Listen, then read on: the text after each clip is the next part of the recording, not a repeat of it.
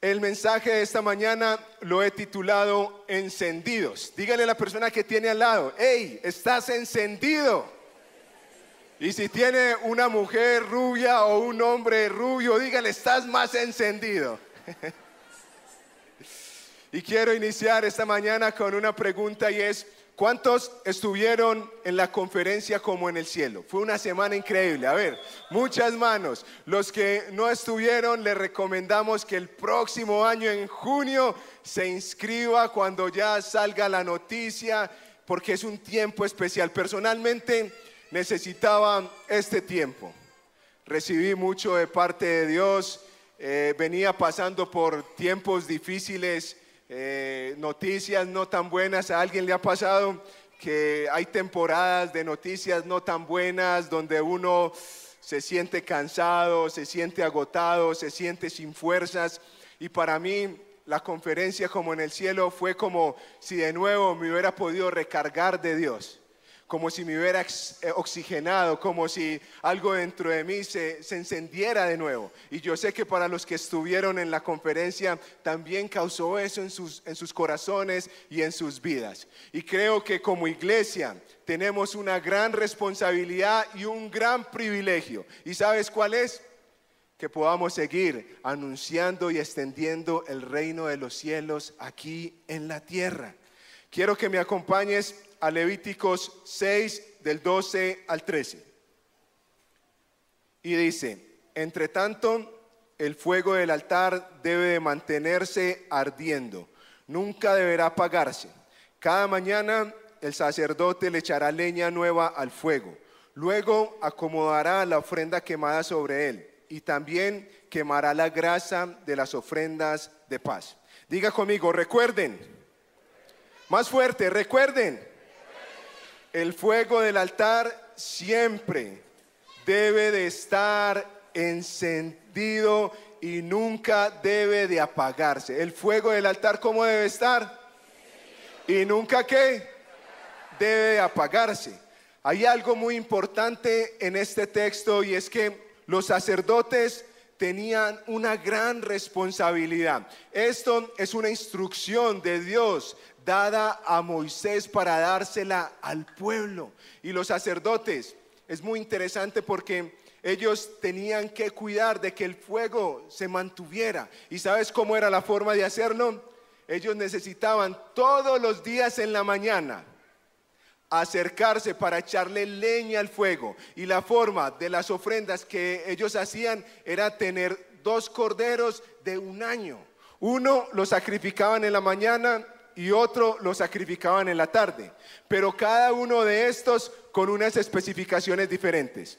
Digamos, en otras palabras, el de la mañana tenía unos ingredientes y el de la tarde tenía otros ingredientes. O sea que ellos tenían una responsabilidad importante en mantener el fuego. No podía ser como, sí, llevo el cordero y listo. No, tenían que seguir y obedecer lo que Dios había dicho de cómo se debía de hacer. Ellos tenían esa responsabilidad. El fuego debía de mantenerse encendido. ¿Y sabes por qué? Porque lo había iniciado Dios. ¿Cuántos sienten que el fuego está encendido en sus vidas?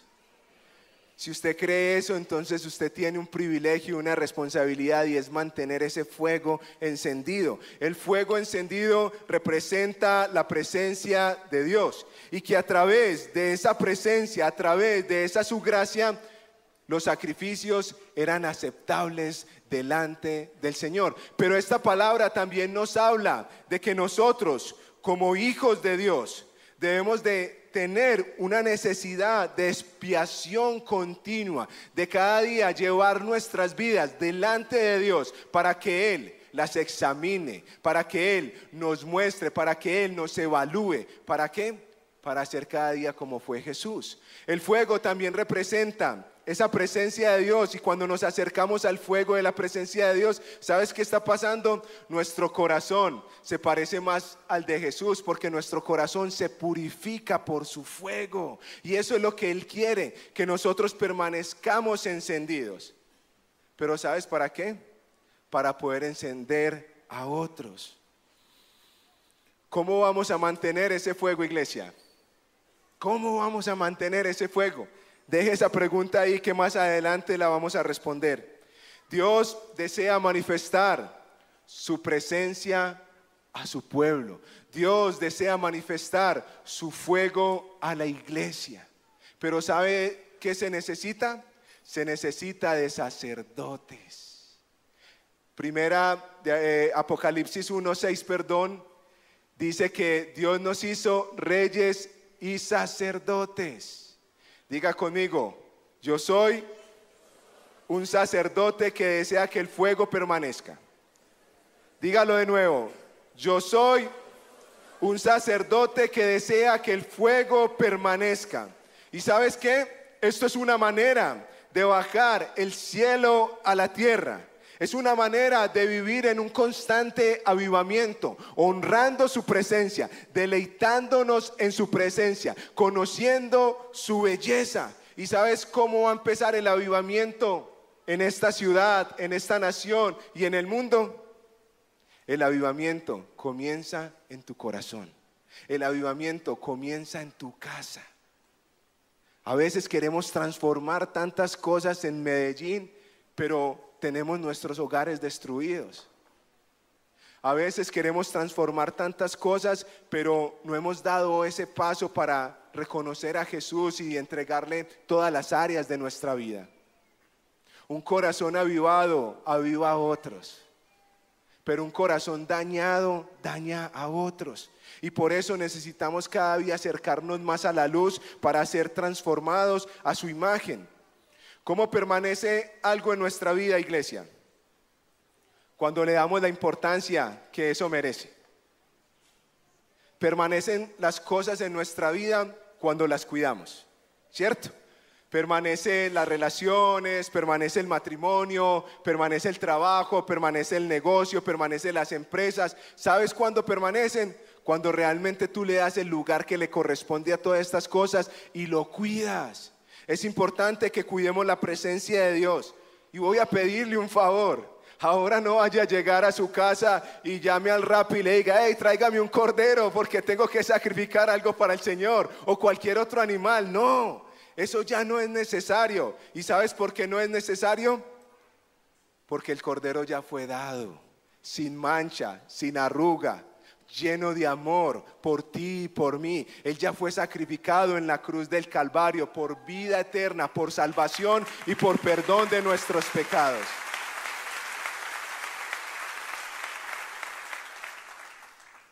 ¿Cómo puedes cuidar ese fuego? Persigue la pureza.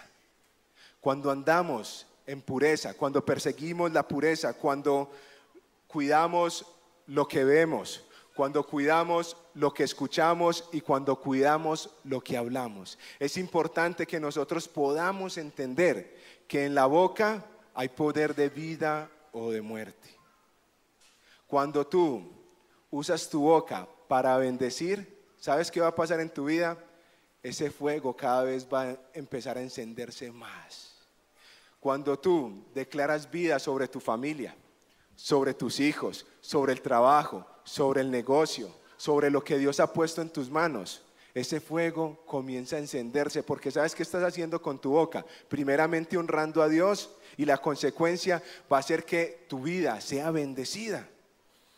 Cuando somos conscientes, iglesia, que Dios vive en nosotros a través del Espíritu Santo, tenemos la confianza de acercarnos confiadamente a Él para recibir su perdón y su restauración. Y creo que en esta mañana hay personas que, se sienten, que no pueden acercarse al Señor. Creen que lo que hicieron Dios no lo puede perdonar. Creen que lo que hicieron es tan sucio, es tan grave, que la misericordia de Dios y la compasión no alcanza. Pero déjame decirte algo, tú eres creación de Dios. Y Dios tiene un plan y un propósito contigo. El enemigo ha querido meterte mentiras a tu mente, pero la buena obra que Él comenzó en ti la está perfeccionando. Dile a tu mente, no, eso no es la voz de Dios, esa es la voz del enemigo y la voz del enemigo no la acepto en mi vida, porque yo soy una obra maestra, soy creación perfecta. Tú eres un hijo de Dios, eres amado, eres perdonado. ¿Y sabes qué? Desde hoy hay conciencia que el Padre mora en ti a través del Espíritu Santo. Amén. Debemos de honrar la presencia también y no contristar al Espíritu Santo. El Espíritu Santo tiene emociones. ¿Sabes por qué tiene emociones? Tiene emociones y sentimientos porque es una persona la persona del Espíritu Santo. O sea que al Espíritu Santo le podemos dar alegrías, pero también le podemos dar tristezas. ¿Y sabes cómo le damos alegrías o tristezas? En la forma que vivimos. En la forma que vivimos. Segunda de Corintios 2.15 dice, nuestras vidas son la fragancia de Cristo que sube hasta Dios. Pero esta fragancia se percibe de una manera diferente por los que se salvan y los que se pierden. Cuando una persona reconoce a Jesús como Señor y su Salvador, ¿sabes qué está pasando? Está subiendo un olor fragante. Está subiendo un olor fragante cuando nosotros nos consagramos a Dios, vivimos en santidad, vivimos en integridad. ¿Sabes qué está sucediendo? Que está subiendo un olor fragante ante Dios. El fuego está encendido en nosotros. Y que nuestra vida, esa es la oración iglesia, que nuestra vida, que nuestras acciones, que nuestras palabras, que nuestros pensamientos sean como olor fragante ante Dios. ¿Cuántos lo creen? Amén.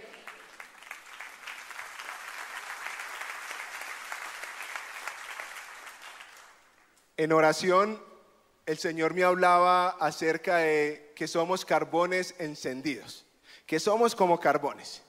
Y yo, hablando con Él, yo le decía, Señor, pero ¿cómo así que somos carbones? Él me habla de la mejor forma en que yo pueda entender porque me gustan mucho los asados, entonces me gusta asar una picaña, una carnita bien buena y hasta ahora es bueno hablar de eso porque ya sigue el almuerzo. y, y yo le decía, Señor, porque somos como carbones. Y él me decía, el carbón encendido representa la vida. Y es lo que yo quiero hacer con ustedes. ¿Y qué pasa cuando uno prende un carbón? ¿Cierto? Tú prendes el carbón, ¿qué necesitas para prender el carbón? Viento y fuego, ¿cierto? O sea, que le dé viento y que le dé fuego para poder que se encienda. Y ese carbón tal vez puede calentar un poco, ¿cierto? Tú pones la mano en ese carbón y sientes que está como medio tibio, se está encendiendo, pero ¿qué pasa cuando coges ese carbón y lo juntas con otros carbones? ¿Sabes qué va a pasar? Va a tener una llama aún más, va a tener una llama más grande. Y el Señor me decía eso. El soplo y el fuego lo di en la conferencia eh, como en el cielo. Ahí sople vida sobre cada persona, sople el fuego sobre cada persona. Y lo importante de lo que le estoy diciendo, y me decía, nos necesitamos los unos a los otros, necesitamos encender a las personas que no están encendidas, necesitamos ir a dar luz y fuego a las personas que aún no conocen. Necesitamos llevar ese fuego y esa presencia de Dios a las áreas de oscuridad, a los montes de influencia. Pero ¿qué pasa si ese carbón está con los otros ya encendido y lo separamos? Se apaga. O sea que nos necesitamos los unos a los otros. Por eso estás en comunidad, estás en casa. Esto es una comunidad hermosa, una comunidad que nos ayuda a buscar siempre el rostro de Jesús. La intimidad con Dios no debe ser solo nuestra primera prioridad, sino nuestra primera necesidad. Tenemos una tendencia de crear a Dios a nuestra imagen y no ser formados a su imagen. Y claro, iglesia, que en medio del dolor, en medio de las pruebas, en medio de las dificultades, en medio después de recibir una conferencia, palabras tan poderosas, vamos a enfrentar problemas, vamos a enfrentar dificultades. Y para muchos de nosotros, tal vez después de la conferencia llegó el lunes, llegó el martes, llamaron, no han pagado el servicio, debe el arriendo, su hijo no se está comportando bien en el colegio, tal vez su esposo salió de casa porque se quiere divorciar. Y eso puede pasar. Pero ¿sabes qué? Eso no puede determinar nuestra adoración a Él. Las situaciones y las circunstancias no pueden determinar que le adoremos a Él. Nosotros lo adoramos a Él no para recibir algo a cambio, lo adoramos por quién es Él. Porque Él es digno, Él es bueno, Él es bondadoso, Él es maravilloso y es un Padre que da más de lo que nosotros necesitamos. Y para ver mejor esto, quiero que me acompañe a Mateo 14, 13, 21. Mateo 14, 13, 21. Es una historia fascinante. La Biblia está llena de historias preciosas y, y esta es una de ellas. En cuanto Jesús escuchó la noticia, salió en una barca a un lugar alejado para estar a solas. ¿Por qué Jesús se montó a una barca y quería estar en un lugar alejado para estar a solas? Porque se sentía triste. ¿Y sabes por qué se sentía triste? Porque habían matado a su amigo Juan. Continúo leyendo.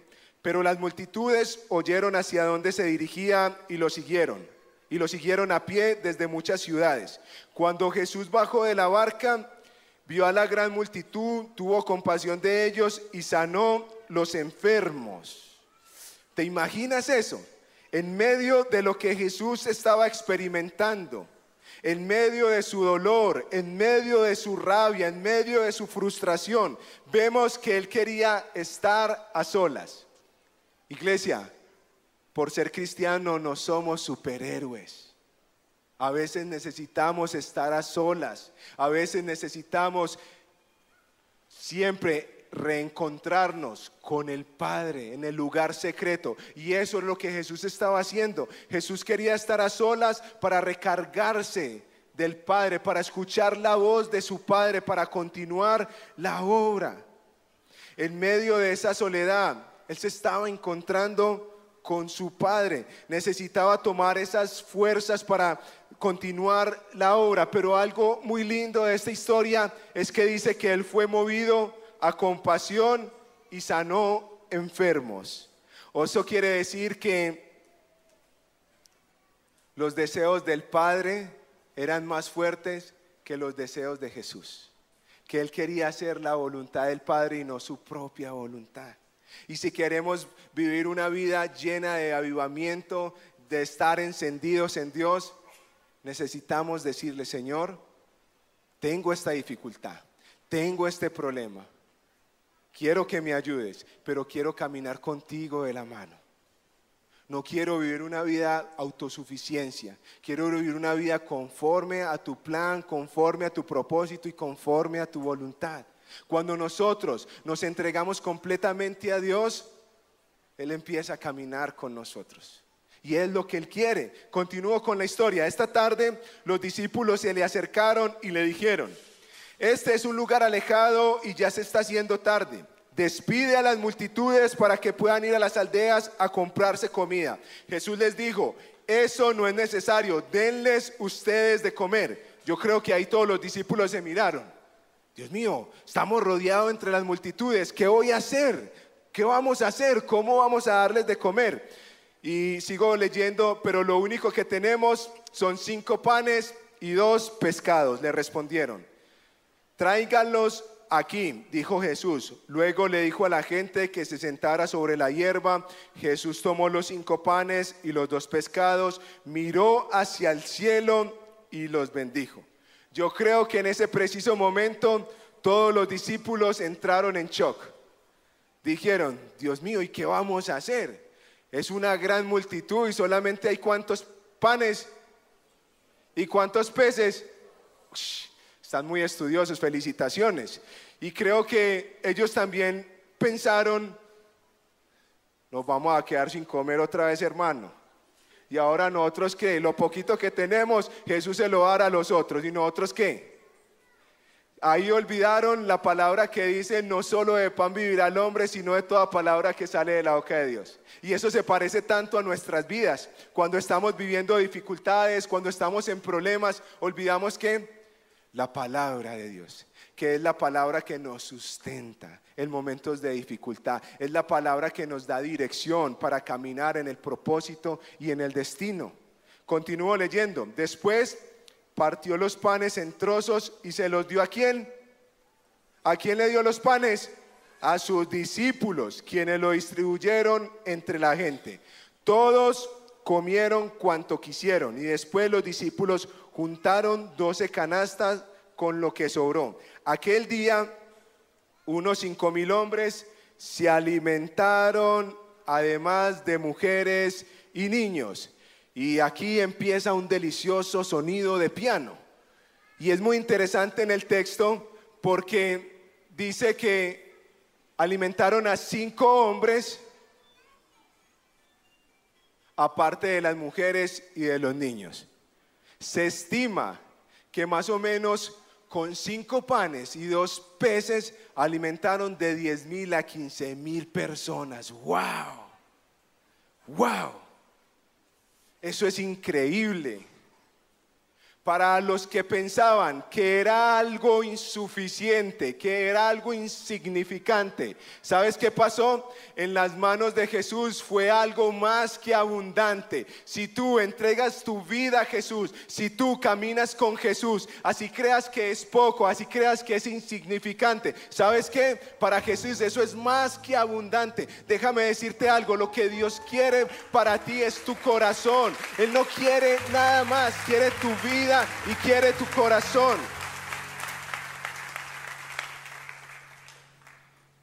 Iglesia, quiero hacerte una pregunta más, pero no me respondas a la ligera.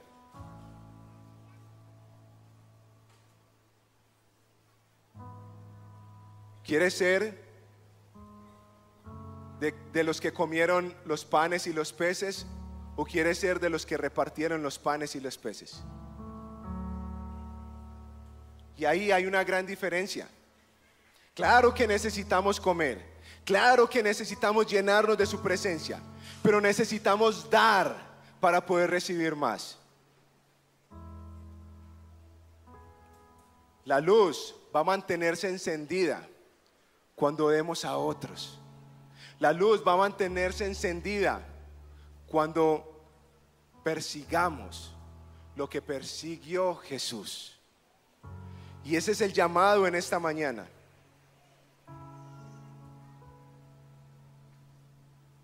Esto no solamente es una palabra de servicio, es una palabra de confianza, es una palabra de cercanía, porque Jesús los estaba haciendo parte a ellos de una función, de una labor, pero también es una palabra de generosidad Solo lo que entregas se multiplica, iglesia. Solo lo que entregas se multiplica.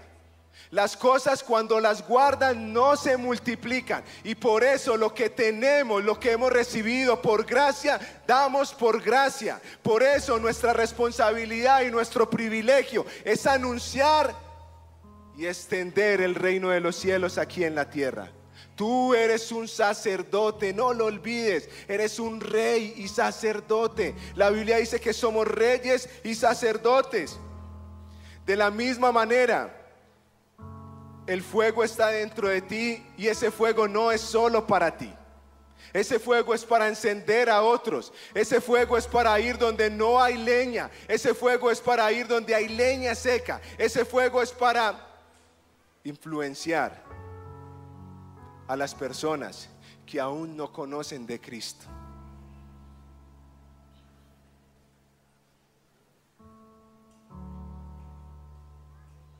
Tal vez, iglesia, los discípulos hubieran podido calmar el hambre con los cinco panes y los dos peces y quedar satisfecho y dejar tal vez la multitud sin nada que comer. Pero lo que parecía insuficiente para calmar el hambre de una multitud, en manos de Jesús se transformó en algo más que abundante. ¿Cómo mantenernos encendidos, iglesia? ¿Cómo mantenernos encendidos en Dios? En la conferencia como en el cielo recibimos muchas herramientas y yo voy a resumirlo solo en tres. Diga conmigo las tres P. Cuando permanecemos conectados a la fuente. Cuando disfrutamos de la presencia de Dios y cuando buscamos a Jesús en nuestra vida diaria. A veces nos limitamos simplemente a buscar a Jesús en nuestro lugar secreto sea en la noche, sea en la mañana, y a veces nos limitamos a eso. Pero ¿qué tal si buscamos a Jesús en la cotidianidad?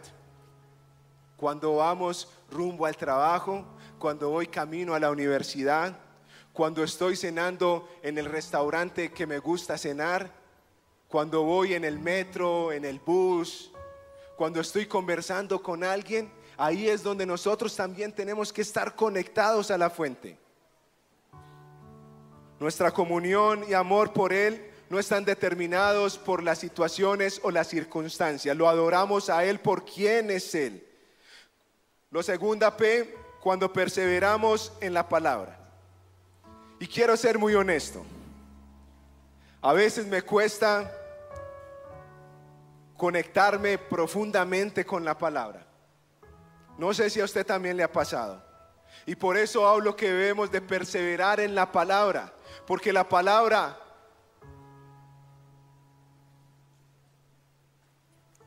es aliento de vida.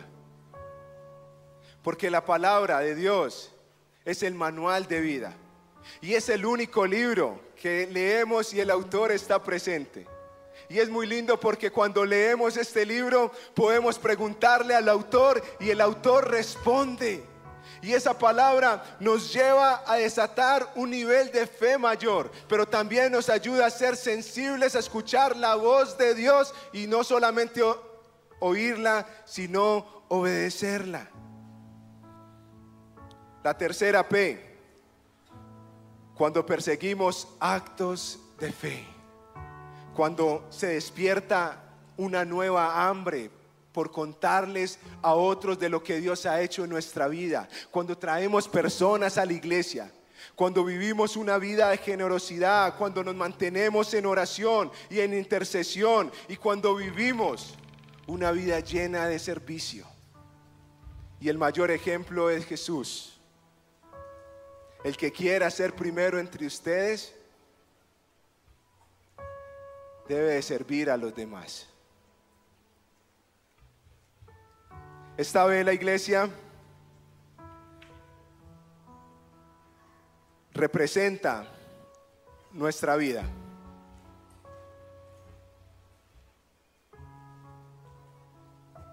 Quédate acá. Esta vez la iglesia representa nuestra vida. Una vida encendida, una vida que se quiere comer el mundo, que quiere hacer cosas grandes para Dios. Pero llega un momento donde entra el egoísmo, donde decimos, no necesito a la comunidad, no necesito a líderes o mentores, quiero vivir mi vida a mi manera, porque creo que tengo las capacidades y las habilidades. ¿Y sabes qué pasa? Esa vida se empieza a apagar. ¿Y sabes por qué? Porque sacaste a Dios de la ecuación. Porque sacaste a Dios de tu vida.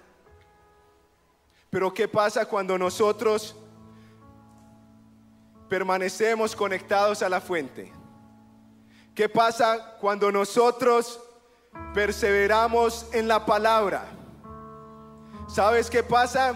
Hay un soplo de vida que da más vida a nosotros y vida en abundancia. ¿Qué pasa cuando perseguimos actos de fe? esa llama permanece encendida.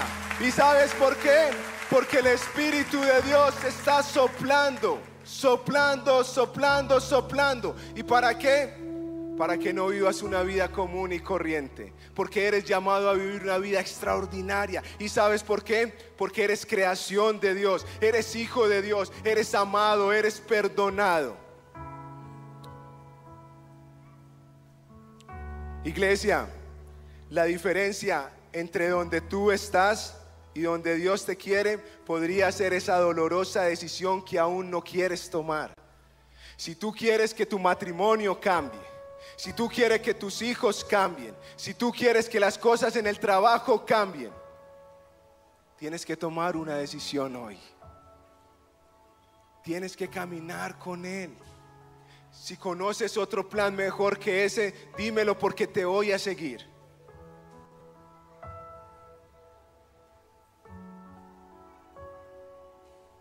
Hace 26 años conocí de Dios y mi vida no ha sido perfecta. Pero en momentos de tormenta, en momentos de tempestades, adivine quién ha estado en mi barco. Él. Y creo que es una mañana donde el Espíritu Santo está hablando a tu vida y a tu corazón. Y te está diciendo, es tiempo de que te enciendas por completo. Es tiempo de que perseveres en mis caminos. Es tiempo de que camines de mi mano. Es tiempo de que vivas una vida en abundancia, una vida llena de misericordia. Iglesia, nuestro enfoque no está en el poder de Dios, nuestro enfoque está en el Todopoderoso. Iglesia, nuestro enfoque no está en los milagros de Dios. Nuestro enfoque está en el Dios de milagros. Nuestro enfoque no está en la provisión de Dios. Nuestro enfoque está en el Dios que provee